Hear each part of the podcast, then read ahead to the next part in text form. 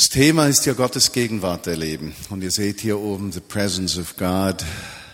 Das ist unser Jahresthema in zwei Wochen. Ich bin ganz gespannt. Erleben wir unseren Kongress und ich hoffe, dass alle von euch mit dabei sein können. Ich bin so gespannt. Ich bin so hungrig. Ich habe ein so großes Verlangen.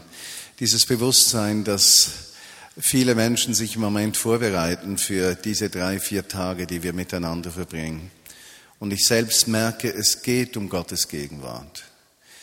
Äh, die Hoffnung eines Christenmenschen liegt nicht in der Vollkommenheit seines Lebens. Sie liegt nicht darin, dass wir sagen können, wir haben den Glauben gefunden. Sie liegt darin, dass Gottes Liebe und Gegenwart zu uns kommt. Und sie so zu uns kommt, dass sie unsere ganzen Herzen ausfüllt und uns zu Menschen macht, die überfließen, übersprudeln, deren Leben gefüllt sind mit Liebe, mit Kraft, Barmherzigkeit, mit Aufmerksamkeit, Empfindsamkeit, einem Verlangen dieser Schöpfung, die eine geliebte Schöpfung Gottes ist, diese Liebe Gottes zu bringen. Und ich merke, dass in meinem christlichen Selbstverständnis je länger, je mehr eines dominiert, dieses Verlangen, dass all die Menschen, die Gott geschaffen hat, ein Anrecht darauf haben, die erlösende und befreiende Botschaft Jesu Christi zu hören. Jesus Christus, der Sohn Gottes, Yeshua HaMashiach, der Messias, Gott, der zu den Menschen kommt, Gott, der die Menschen liebt, Gott, der die Menschen befreit und ihnen neue Hoffnung gibt für ein Leben auf dieser Seite und ein kommendes Leben. Und je älter ich werde, desto weniger kann ich mir vorstellen, dass ich mein Leben nur dafür aufwende, um ein besserer Christ zu werden, sondern das, was ich erlebe, den Menschen weiterzugeben, die ihn nicht kennen. Und möchte mit einem Beispiel beginnen. Ich war ja an, diesem, an dieser Konferenz in Stuttgart die letzten drei Tage. Das war äh, eine wirklich schöne Zeit, mit Menschen zusammen zu sein, die so fremd sind und so nahe, so anders und so gleich. Zu merken plötzlich, dass die, das eigene Erkennen der Person von Jesus Christus sehr beschränkt ist und dass es andere Menschen gibt, die einen anderen Aspekt der Schönheit Jesu Christi erkennen, Aspekte, die ich noch nicht kenne und darin zu erleben, dass dieses zusammen ein schöneres Bild von Jesus Christus gibt. Ich hatte ein Forum, übrigens Will von Christa auch, einige andere haben sich beteiligt, aktiv aus der Vineyard Bern und der Vineyard Bewegung. Das war sehr schön und ich hatte ein Forum über Evangelisation mit Peter Wenz zusammen und einigen anderen zusammen. Und ich dachte, ich kann ja nicht in dieses Forum gehen, ohne dass ich etwas Frisches erlebt habe. So ging ich in ein Kaffeehaus und äh, ja, also die, viele denken ja, dass es mir das alles so einfach fällt und ich sei der geborene Mensch dafür. Wenn ihr wüsstet, wie viel Überwindung mich das kostet. Auf jeden Fall gehe ich da rein. Und äh, da kommt die Serviererin und ich sage, Hallo, wie geht's Ihnen? Mir geht's gut. Sie schaute mich schon etwas eigenartig an, aber ich merkte, das brach so das Eis etwas. Äh, sie brachte dann etwas äh, zu trinken, bla bla bla. Ich sagte, ich möchte bezahlen. Sie kam, ich habe gesagt, wie viel Trinkgeld möchten Sie denn? Ich habe mich vorbereitet. Ich habe gedacht, okay, wenn mich das viel kostet, kostet es mich viel, aber es ist ein perfekter Einstieg. Ich meine, es kam mir ja nicht in den Sinn, es war nicht strategisch. Mir fallen diese Dinge immer im Moment ein, wo sie geschehen. Und dann schaut sie mich an und sagt, ja, aber das ist Ihre Sache. Da habe ich gesagt, ja, aber Sie können mir sagen, was Sie möchten. Und sie hat da rumgedruckst und hat nichts gesagt und ich, ich habe dann was Nettes gegeben. Aber genau dieser Punkt hat zu einem Gespräch geführt. Sie ist eine Muslima. Äh, sie hat dann gesagt, ja, wissen Sie nicht ganz so, ich esse auch Schweinefleisch. Aha. Ah, sagt sie nicht ganz Schweinefleisch, sie sagt nur Schinken. Aha. Und so führte das zu einem Gespräch, über Gottes Liebe, der uns fragt, wie viel möchtest du denn? Wie viel von Gottes Liebe möchtest du? Wenn Gott zu dir kommt und sagt, sag mir, wie viel möchtest du? Sagst du dann, es liegt ja nicht an mir? Sag doch du. Und könnte es sein, dass du in diesem Moment, wo du Gott gegenüber nicht sagst, Herr, ich möchte noch mehr und mehr von dir, dass du genau das verpasst, was Gott dir geben möchte. Wie viele Dinge bekommen wir als Kinder Gottes nicht, weil wir sie uns nicht wünschen? Weil wir so belegt sind von uns selbst, von unserem Mangel an Selbstwert, von äh, unserer Frage, machen wir es gut genug? Habe ich das Trinkgeld verdient? Die Eismaschine wäre nämlich auch ausgestiegen und ich hatte ein, eine Cola mit Eis bestellt und Eis gab's nicht und das war ja sehr unangenehm. Wie häufig ist etwas ausgestiegen bei uns und wir denken, weil es nicht perfekt funktioniert, haben wir kein Recht, dass Gott uns seine Liebe und seine Versorgung, seine Hinwendung, seine Zuneigung, seine Gegenwart schenkt. Und wie oft denken wir, wir müssen zuerst etwas beweisen. Und weil wir das denken, verpassen wir die größten Wunder, die geschehen könnten, weil wir es Gott nicht zutrauen, dass aus einem Menschen wie du und ich, aus Menschen, die nicht viel zu beweisen haben, etwas Riesiges geschehen kann.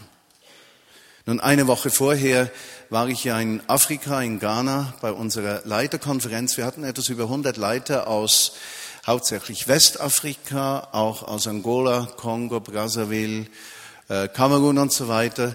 Das sind alles Menschen, die mit uns in den letzten Jahren in Verbindung gekommen sind. Und die meisten von euch wissen die Ursprungsgeschichte. Aber ich sage sie euch nochmal, damit ihr versteht, Gott tut aus nichts viel.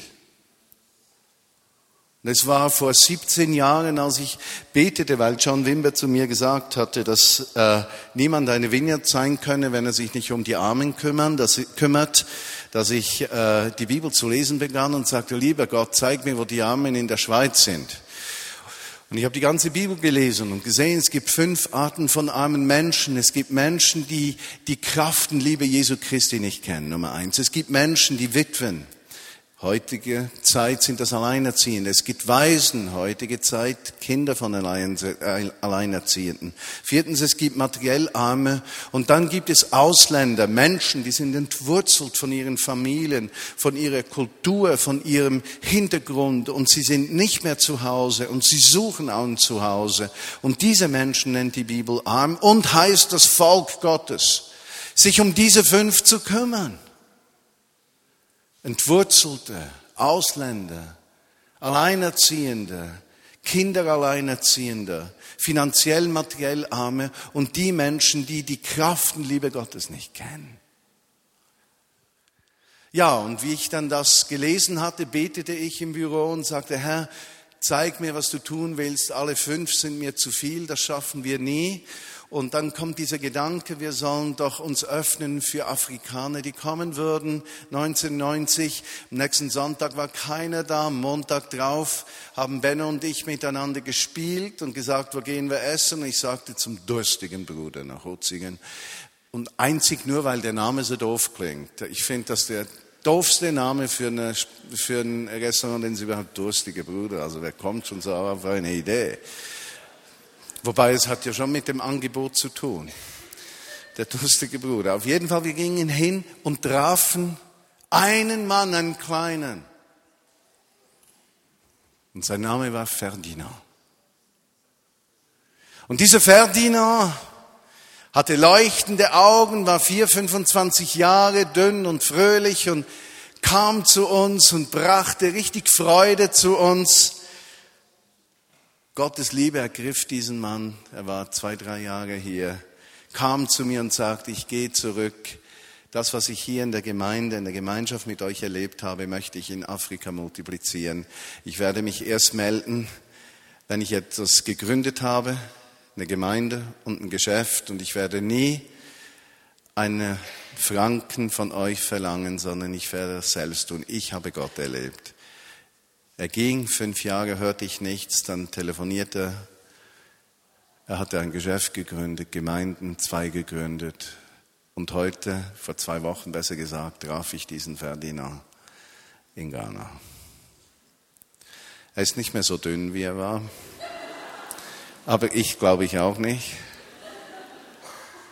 Und mein Herz war so berührt. Ich war so berührt, weil ich plötzlich merkte, und hör gut zu, Gott wirkt so.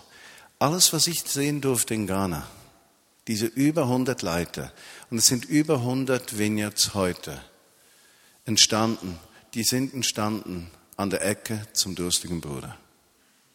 Dort sind sie entstanden. Unbedeutend, unwichtig, ein Nichts. Kein großer Name, kein großes Wunder, ein Nichts. Wir gehen zum durstigen Bruder. Wir haben ein Wunder erlebt. Wir sind zum durstigen Bruder gegangen. Und der ganze Rest von A bis Z war Gottes Werk.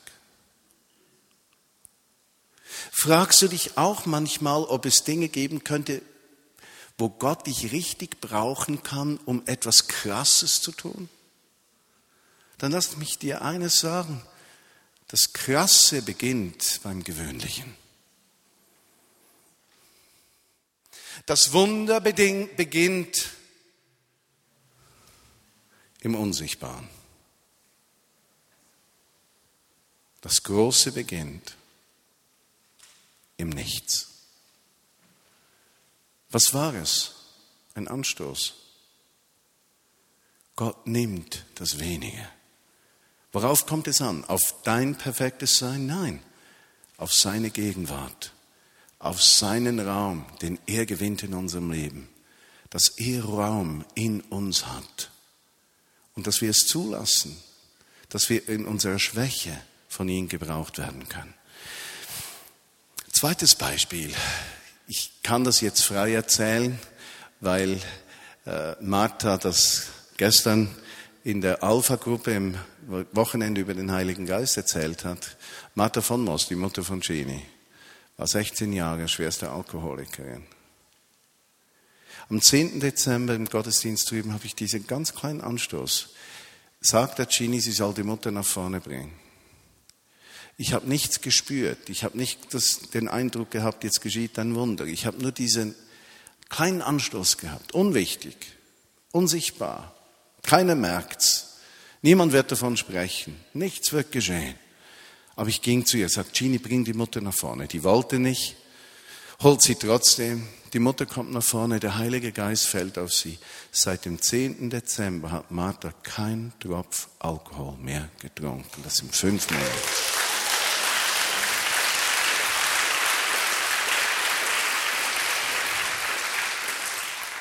Und es hat nichts mit mir zu tun, versteht ihr? Ich habe mich weder sehr heilig gefühlt, noch sehr vollmächtig, noch sehr schön, noch sehr bebibelt, noch sehr bebetet.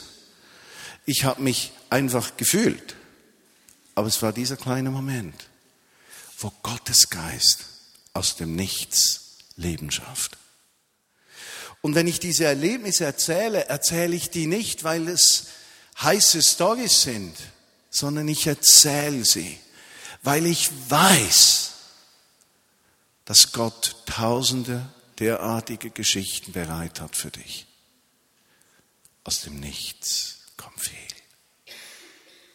Und oftmals haben wir so den Eindruck, als würde es vor allem auf uns ankommen. Lass mich zwei Texte lesen heute. Ein Text aus dem zweiten Korintherbrief, Kapitel 4, äh, Vers 5, Vers 4, wenn ihr die Bibel hier habt. Ich übersetze aus meiner englischen Bibel, weil ich normalerweise Englisch lese und nicht Deutsch. Das ist etwas meine geistliche Sprache. Der Gott dieses Zeitalters hat die Gedanken der Menschen, die nicht glauben, verdunkeln, verdunkelt, dass sie das Licht des Evangeliums, der Herrlichkeit des Messias, der im Bild Gottes ist, nicht sehen können. Also Menschen, die nicht glauben, was ist denen geschehen? Menschen, die nicht glauben, deren Augen sind blind, sie können was nicht sehen? Die Herrlichkeit Jesu Christi, die Herrlichkeit des Messias, die Gegenwart des Messias, die Kraft des Messias, die Liebe des Auferstandenen.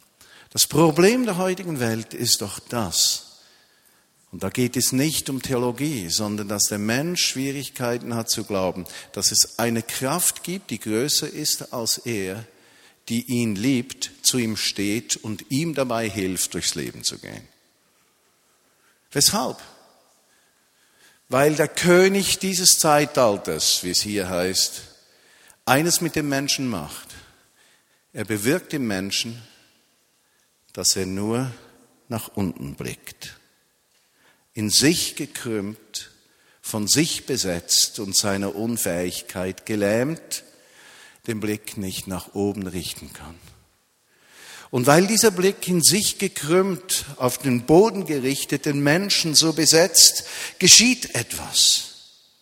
Die Dunkelheit hat mehr Kraft als das Licht.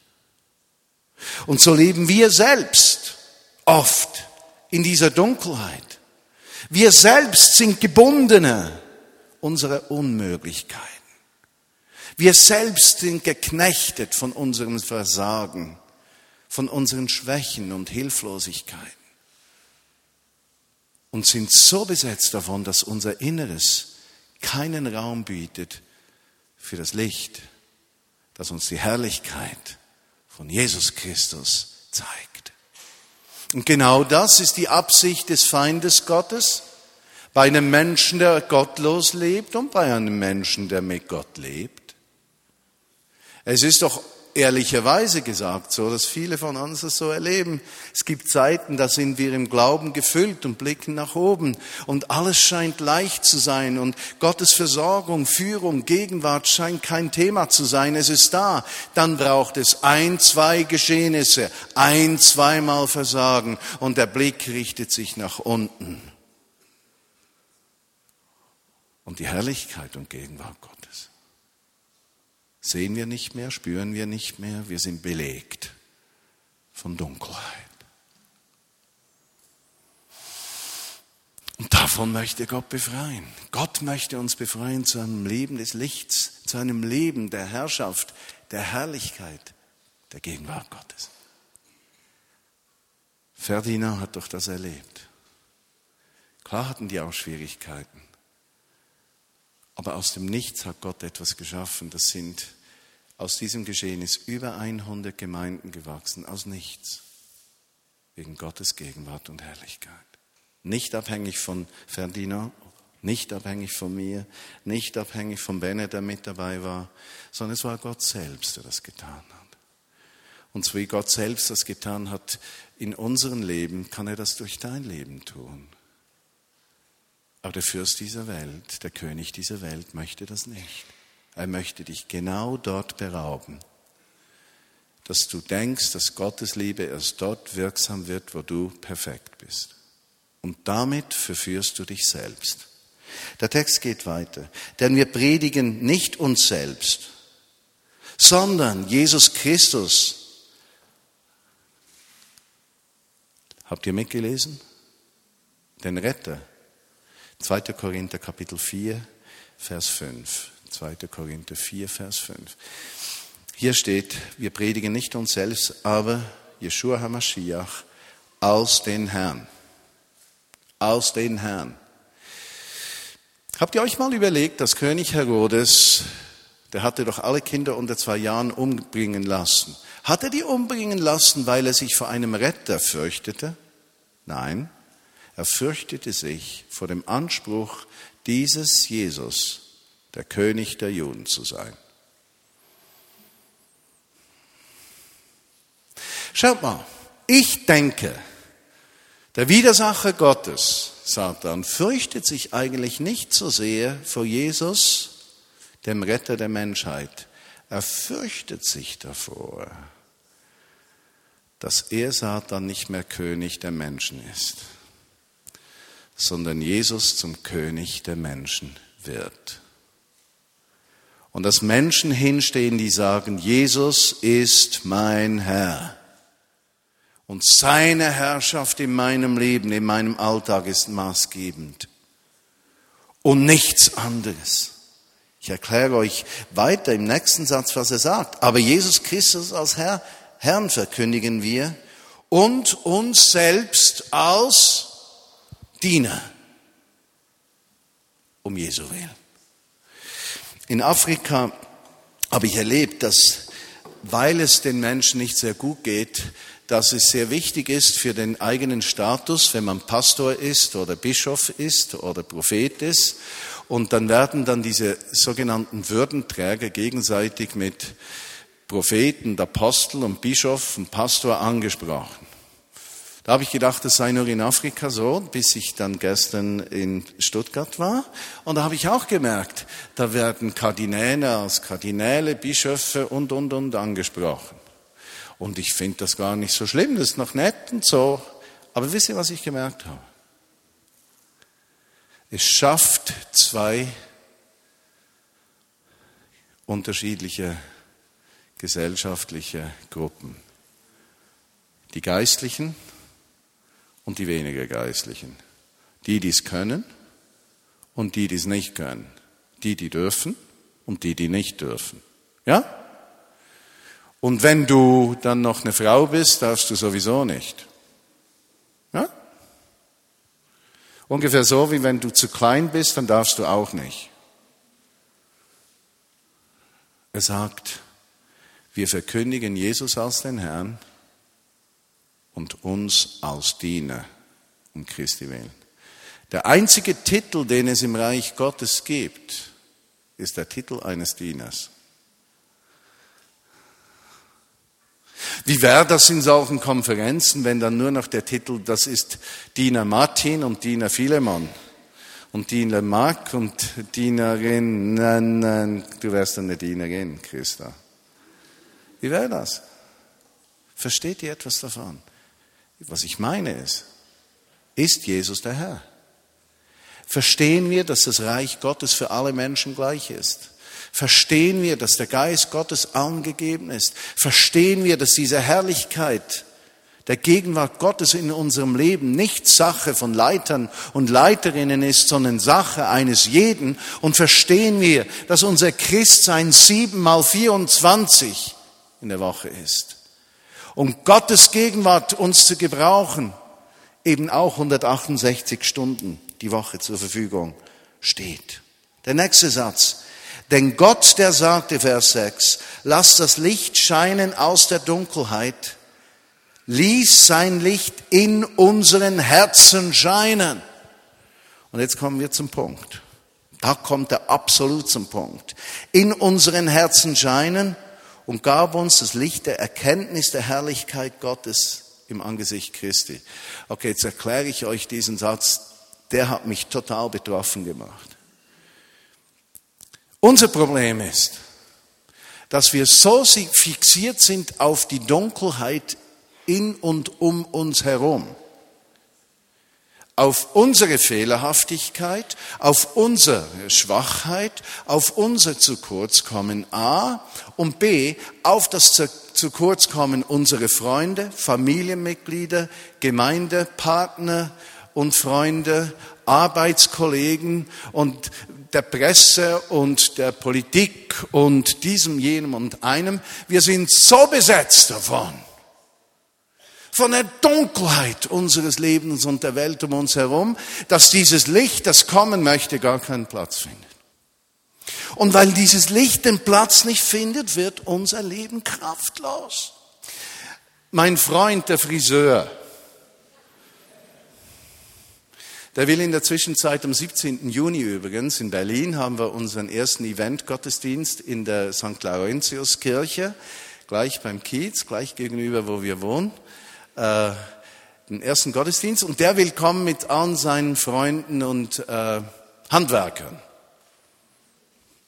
Aber erinnert ihr euch, dass ich vor zwei Wochen erzählt habe, wie er mir antwortete, alle hätten etwas gegen ihn und, und es sei alles so schlimm und das Leben spricht gegen ihn und bla bla bla bla bla. Und wie er dann sagte, wenn du bei mir bist, fühle ich mich immer sicher und geborgen. Und wie ich in diesem Moment realisiert habe, ist, je mehr Offenheit ich für Gottes Gegenwart in meinem Leben habe, desto mehr von dieser Offenheit der Gegenwart des Geistes springt auf Menschen, die mit mir zu tun haben, über. Oder diese Muslima vorgestern da in, in Stuttgart, die sich gar nicht entziehen konnte. Und das war nicht einfach die Begabung von mir, glaubt das ja nicht. Ich schwitze immer Blut, wenn ich in solche Situationen reingehe, weil ich nie weiß, was ich tun muss dann versuche ich einfach das, was mir gleich einfällt, zu tun. Und manchmal funktioniert es auch nicht. Aber ich versuche mich zur Verfügung zu stellen in diesem Bewusstsein. Ich möchte ein Träger des Lichts sein, damit dieses Licht überspringt. Mein Herz gefüllt mit dem Licht der Herrlichkeit Jesu. Presence of God. Und meine Erwartung für die Konferenz ist nichts anderes als das. Ich das wird viele interessante, gute Vorträge geben. Und vielleicht wird es noch herausfordernd, wenn der Erste was Gegensätzliches sagt zu dem vom Zweiten. Was in meinen Augen bei den Rednern und so wie ich sie kenne als meine Freunde durchaus möglich ist. Aber es sind ja Freunde, dann werden sie sich anständig verhalten, auch wenn sie das Gegenteil sagen. Aber wisst ihr was? Ich erwarte eines die Gegenwart Gottes. Ich bin so durstig nach seiner Gegenwart. Ich habe ein so riesiges Verlangen, dass aus meinem Leben heraus etwas von dieser Liebe Christi überspringen kann auf Menschen, die Jesus nicht kennen. Ich merke, je mehr solche Storys ich erlebe, das gibt meinem Glauben Freude. Ihr glaubt das gar nicht. Ich finde Christsein was Schönes. Und ich kenne so viele Christen, die finden Christsein überhaupt nichts Schönes mehr. Die sind nur noch bedeckt von ich, ich darf nicht, was ich möchte und ich muss, was ich nicht will und es gelingt mir nichts und das Leben ist schwer und überhaupt. Und ich merke, nein, da füllt sich Energie in meinem Herzen drin zu sagen, Jesus, du bist der Herr. Und da möchte ich den Link noch schaffen zum Abschluss zu dem, was Dirk in seinem Erlebnisbericht gesagt hat. Äh, der Autor geht dann nämlich weiter und diese Kernaussage im vierten Kapitel, die ist so christozentrisch. Jesus ist der Herr. Er möchte durchbrechen in uns. Sein Licht möchte Raum gewinnen. Wir sind belegt von der Dunkelheit unseres eigenen Lebens und der Umstände und von dem von anderen. Und dann geht er weiter im fünften Kapitel und dann kommt er äh, zum Vers 16 vom fünften Kapitel und sagt Folgendes. Von jetzt an schauen wir niemanden mehr durch die Linsen der Welt an, mit menschlichen Augen an. Obwohl wir früher einmal Christus so angeschaut haben, machen wir das nicht mehr. Denn wenn irgendeiner in Christus ist, geborgen in ihm, dann ist er eine neue Schöpfung. Das Alte ist vergangen, alles ist am Neuwerden. All das ist von Gott, der uns versöhnt hat mit sich durch Jesus Christus und gab uns damit den Dienst der Versöhnung.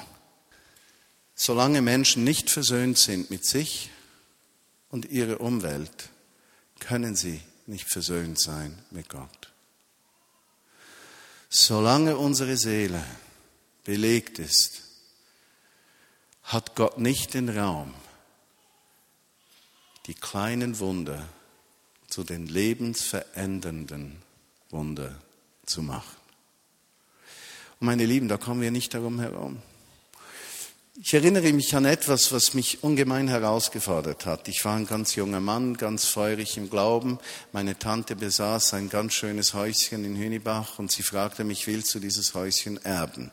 Und äh, ich sagte nun, nein, meine Cousine kriegt ja nichts, weil ein anderes Haus meine Eltern gekriegt haben. Äh, gib doch meiner Cousine dieses Haus. Heute bin ich etwas älter. Und dann kam plötzlich der Gedanke, weshalb habe ich nur Nein gesagt? Jetzt könnte ich dieses Haus haben. Versteht ihr den Punkt? Und plötzlich habe ich gemerkt, wie ein Gedanke mich belegen möchte. Der Gedanke, komme ich zu kurz? Kennst du den? Nun, dieser gemeine, schweinisch gemeine Gedanke ist ansteckend. Und wenn Menschen einmal damit beginnen zu denken, ich komme zu kurz, denken sie, ich komme immer zu kurz. Und weil sie dann so zu leben beginnen, als kämen sie zu kurz, haben dann plötzlich andere Menschen auch das Gefühl, sie kämen zu kurz. Und plötzlich kommen alle zu kurz. Und plötzlich merkte ich, ich bin unversöhnt mit mir selbst. Und ich merkte, ich muss das zu Gott bringen. Ich muss mich versöhnen lassen. Besitz hat keine Kraft. Ich bin ein Sohn, versohnt. Und diese Versöhnung mit Gott, diese Versöhnung, dieses Bewusstsein, er sorgt für seinen Sohn mich. Er kümmert sich um mich, war wahnsinnig befreiend. Und jetzt kann ich dieses Häuschen anschauen und ich denke, war das schön, als ich Kind war und hier in die Ferien gehen konnte. Das war doch ein Vorrecht, dass ich das erleben durfte. Gott hat mir etwas Besonderes geschenkt. Versteht ihr den Unterschied? Kommst du zu kurz? Bist du versohnt? Bist du versohnt mit Lebenssituationen, mit deinen Geschwistern, wie wir gehört haben? Kannst du loslassen? Ist dein Recht wichtiger als die Versöhnung? Musst du streiten für dein Recht oder glaubst du, dass dein Gott ist, der Licht hat, der dich so ausfüllt, dass er immer das Richtige geben wird. Vielleicht nicht, vielleicht nicht dein Recht, aber das Richtige. Bist du so geborgen in ihm, dass du weißt, es kommt gut. Muss euch noch etwas sagen? Ich, ich lasse da etwas in meine Seele blicken vielleicht und ihr werdet mir sicherlich vergeben, hoffe ich mal. Gestern ist etwas geschehen, was mich vor 10, 15 Jahren ungemein gestresst hätte. Ich war also an dieser Konferenz und äh, empfand, oder ich ja, empfand irgendwie, die Vineyard-Bewegung wird da etwas vernachlässigt behandelt.